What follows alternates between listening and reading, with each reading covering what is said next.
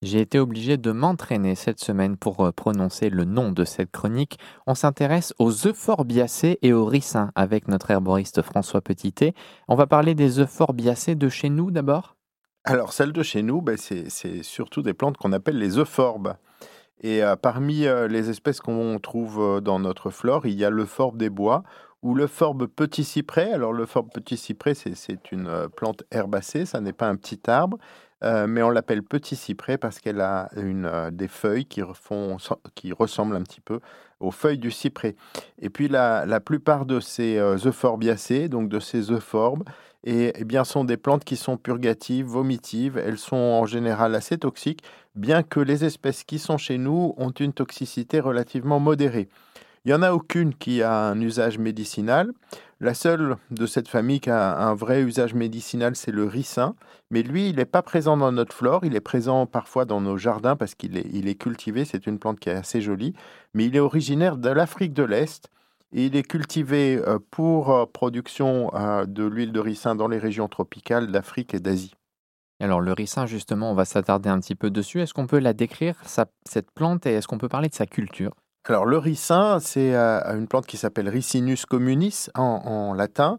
Euh, on peut la trouver en France. C'est un, petit arbuste qui a des grandes feuilles qui sont vertes et qui euh, ont des tonalités rouges pour certaines variétés qui sont très décoratives et du coup beaucoup utilisées dans les jardins. Elles forment des fruits qui sont des, fruits qui sont légèrement rouges avec des petits piquants. Et chez nous, c'est rarement euh, une plante plus grande qu'un arbuste, mais dans les climats tropicaux, le ricin peut devenir un véritable arbre. Euh, et les principaux pays producteurs sont évidemment des pays où il y a un climat tropical comme l'Inde, la Chine, le Brésil et aussi en Éthiopie. Alors quelles sont les parties intéressantes de la plante et comment on va aller les extraire?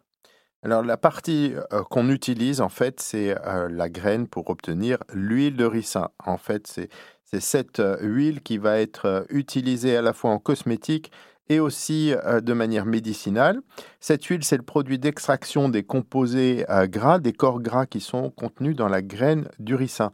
Et comme beaucoup d'huiles, elles obtenues, cette huile est obtenue par pression à froid ou à chaud de cette graine.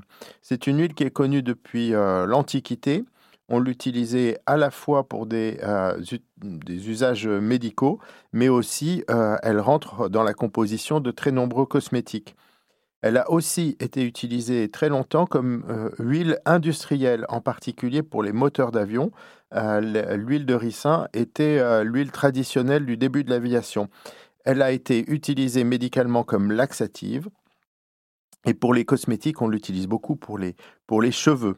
Alors attention, cette graine de ricin, elle est extrêmement toxique. Elle renferme une, molécule qu'on appelle lectine, c'est une glycoprotéine qui est très toxique et qui est appelée la ricine. Et deux graines sont mortelles pour l'homme. La ricine est, est, compte tenu de sa très forte toxicité, une substance qui est extrêmement surveillée mais elle n'est pas soluble dans l'huile. Donc ça tombe bien, quand on extrait euh, l'huile par euh, euh, pression à froid ou à chaud, eh bien, elle est détruite, cette ricine, et elle n'est donc absolument jamais présente dans l'huile de ricin qu'on trouve dans le commerce. Il nous reste quelques petites secondes pour parler de la composition de cette huile de ricin. Elle est, cette huile de ricin, elle est très particulière. on l'appelle huile de castor aussi, bien qu'elle ne vienne pas évidemment du castor.